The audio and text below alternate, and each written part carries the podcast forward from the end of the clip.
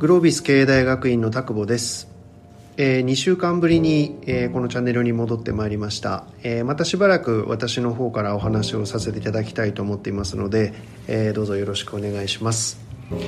え、これから何回かに分けてですね、え、最近流行り、まあもうだいぶ前から流行ってる感じもありますけども働き方改革っていうことについて、え、取り上げてみたいなというふうに思っています。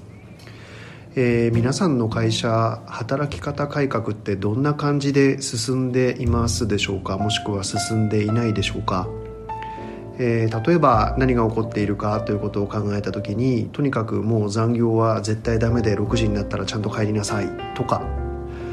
もしくは最近ではパソコンのログインの時間とログアウトの時間と会社のまあ、扉を開けた入退室の時間の時間の違いがチェックされてます。だとかですね、まあ、いろんな話をいろんな方から聞いたりします。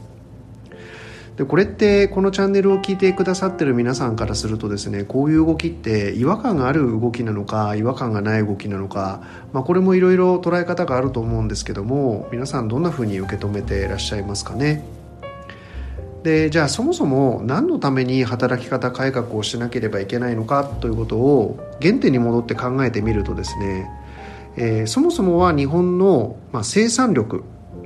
まあ、物を作ったりサービスを作ったりする力ですよね。それが落っこってきてしまっているというのが大元の、まあ、問題意識だったというふうに私は理解をしています、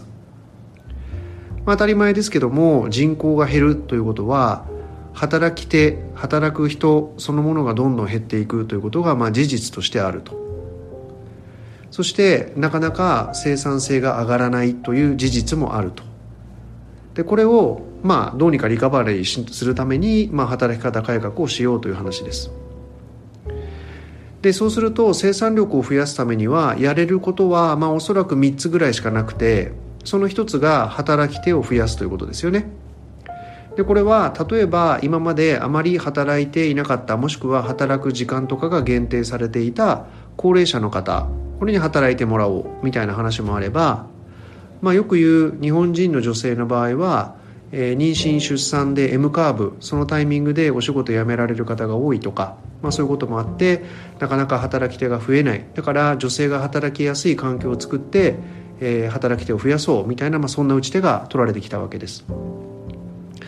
でこれに関して言えば両方とも例えば、えー、長時間労働みたいなものが前提になるとですねなかなか働き手として、えー、ご高齢の方とか女性、えー、出産後の女性の方に戻ってきていただけないみたいなこともあってその辺の話がだいぶ改革として進んだということだと思います。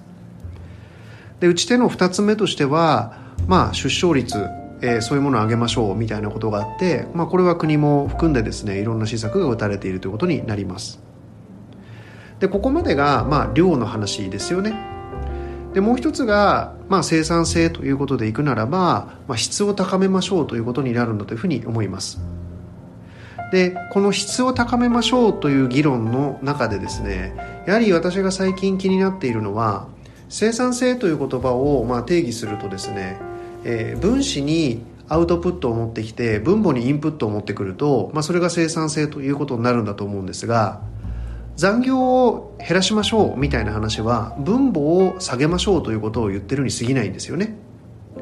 で分母を下げましょうということのもう一方の打ち手としてですね実はアウトプットである分子を大きくしても生産性は高まるはずなんです。で今の、まあ、マスコミが取り上げている働き方改革の話なんかはどうしても残業削減みたいな話ばかりに目が向いていてアウトプットを大きくしようよって話に目が向いていないそんな気がしてなりません、えー、その辺が私がこの働き方改革の議論に対して、えー、ちょっと違和感を持っているところだったりもします。